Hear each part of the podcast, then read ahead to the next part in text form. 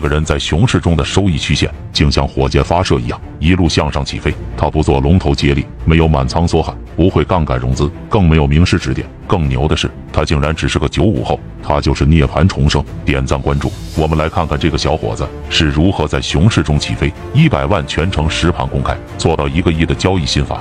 涅槃重生，也称生大。苏州吴江人，九五后新生代游资。大学期间由于身体原因，直接辍学做股票。他的好基友是另一位大神，退学炒股。当年受到同宿舍朋友的影响，开始做超短线。从二零一六年五月十一日到二零二零年六月三日，资金由一百万做到上亿，四年时间翻百倍。最牛的是他是个九五后，资金过亿的时候年龄只有二十五岁。按照资金和年龄算，可以说前无古人。毕竟徐翔二十七岁才过亿，八年一万倍。赵老哥二十五岁时资金才到三千万，新生代做手心仪差不多三十岁资金才过亿，而大器晚成的炒股养家更是三十五岁资金还没有千万。可以说这是一位集天才与家庭环境于一身的少年郎。涅槃重生未来的潜力很难估量。以下是涅槃重生的二十四条交易心法，点赞收藏，私下反复观看研究。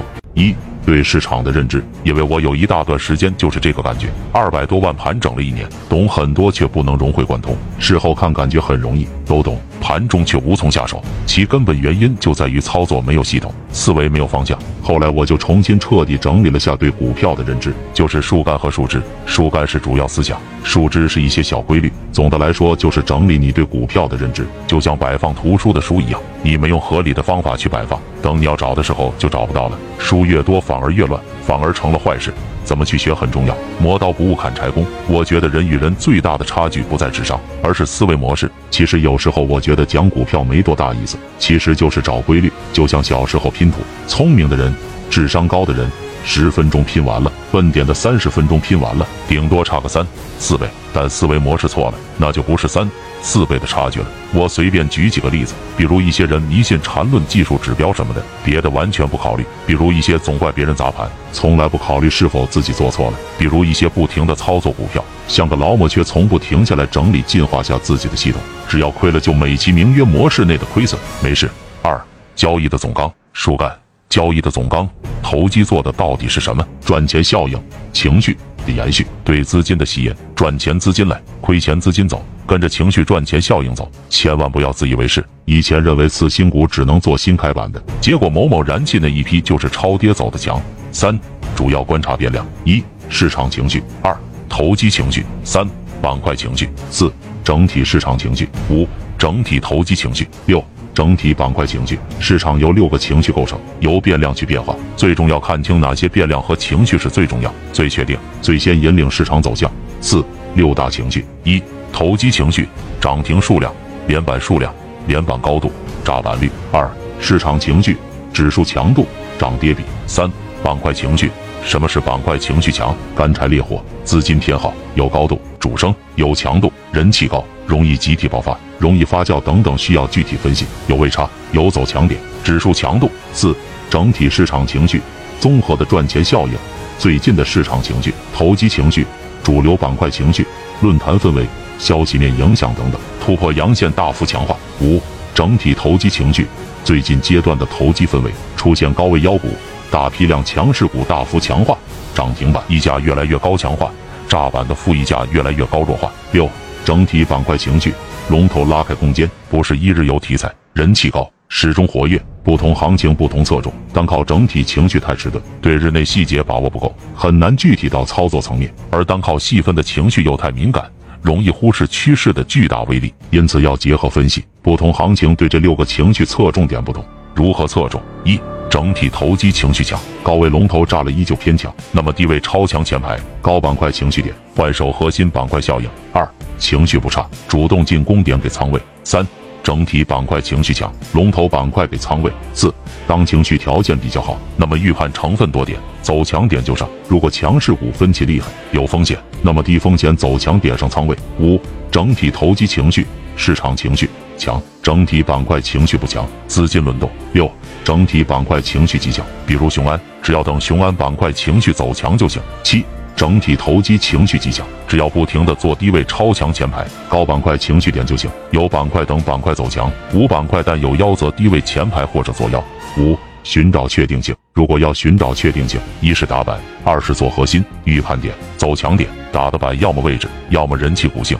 一，为什么一定要打板？确定性好行情不打板太容易错失机会，烂行情不打板太容易犯错。积累行情本身没有做的必要，浪费精力。当然，有的确定性追高等同于打板。二，为什么一定要做核心？和打板一样，确定性问题。个股而言，市场地位最重要。三。下降趋势不做，只做主升，主升品种容错率最高。轮动到下降趋势的品种，做起来也要控制仓位。以前的问题过于深究对市场的理解，什么小机会都要抓，反倒做不好。紧抓核心，做打板就行。五月份杀跌那波反抽，就等雄安高板块情绪点就行了。本质就那些，关键什么时候注重哪个变量要注意，最先最重要。六，避免那些最容易亏钱的情形。一，最有赚钱效应板块的对立面。二。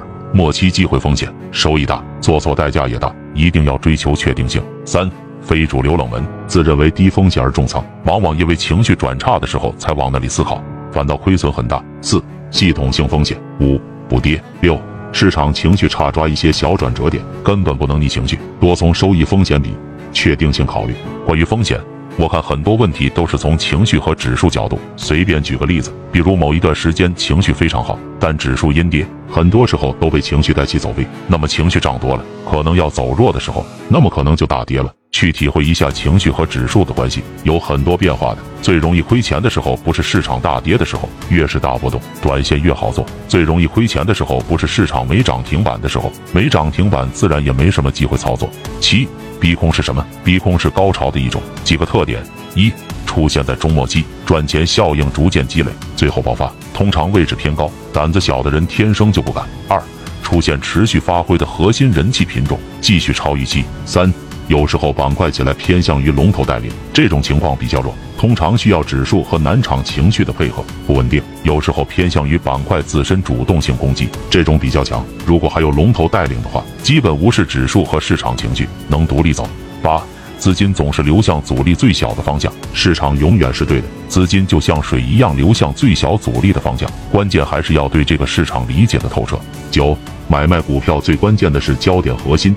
情绪，总的来说，万变不离其宗。股票是资金推动的，最最关键的就是焦点核心情绪，别的像转折、高潮、反抽、补涨等乱七八糟的都是技巧而已。就像打游戏，他们只是 Q W E R，而焦点核心情绪就像操作和大局观。股票和游戏都很简单，很容易上手，无非就按这么几个键。但你想玩好就很难。游戏每局也不一样，行情也是如此，关键要在实战中灵活运用。十。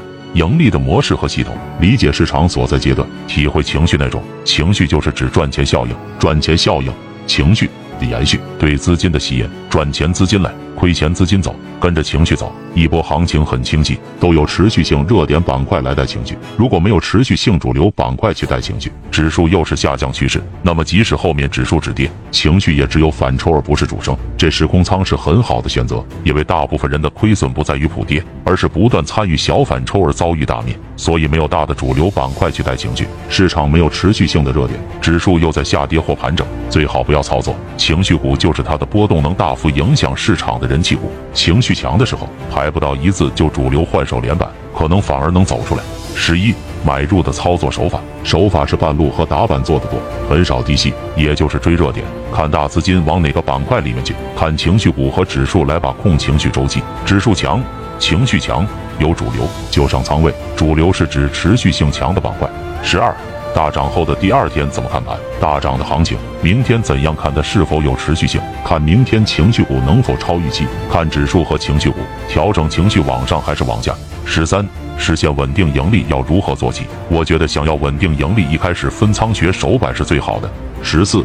如何判断市场处于补跌行情？连板股出现各种大面，大面后还要不断杀跌，强的只要一转弱就大跌，基本就是补跌周期。补跌周期尽量别碰情绪票，除非能和指数共振走出大阳线。十五，如何选股？选股的时候一定要做核心股，有确定性，效率高。个人而言，市场地位最重要，下降趋势不做，只做主升，主升品种容错率最高。十六，如何风控？警惕亏钱效应板块。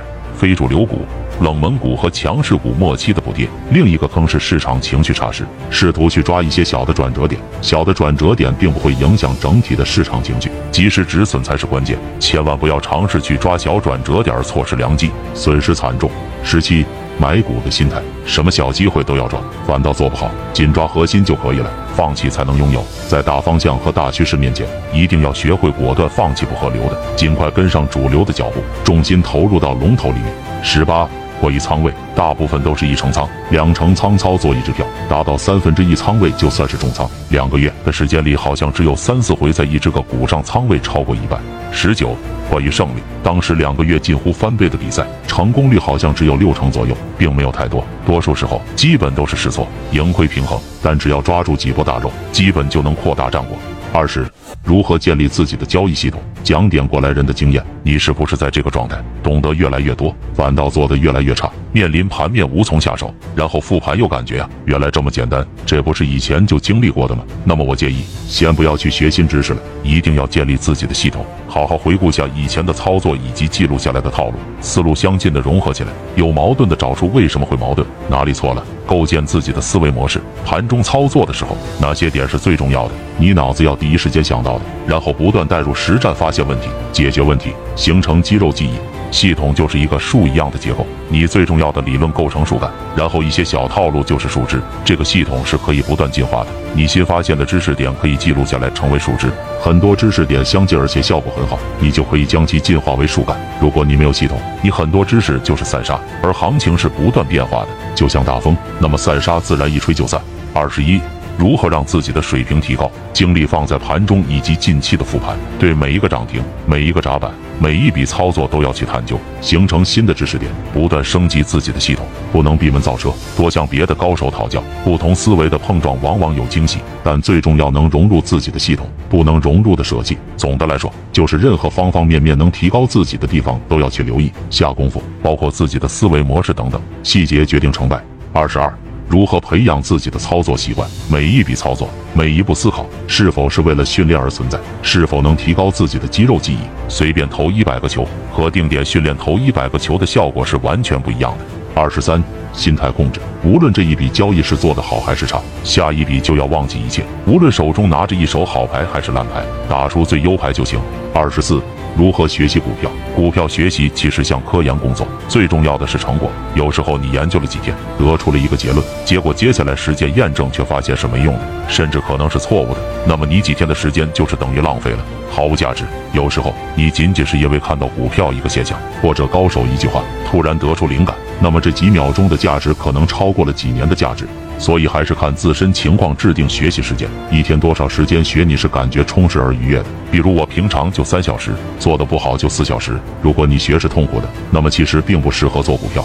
我现在的感悟，学的话最重要一点是细致，千万不要走马观花。首先，每天都要做的，今天有哪些可以把握的机会？什么仓位配置？什么买点？昨日涨停股为什么有的溢价高，有的溢价低？卖点怎么把握？炸板股为什么炸？怎么避免？然后再看昨天的复盘是否有问题，是否能改善？然后还有一些整体盘面上的东西可以研究。你要比别人更强，你就要更加细致，更加深入事物的本质，发现别人没有意识到的规律。我很建议看看毛险。人与人的差距不在智商的差距，而在于思维模式的差距。关注财富智慧，做新时代的清醒者。每天给你分享实用干货。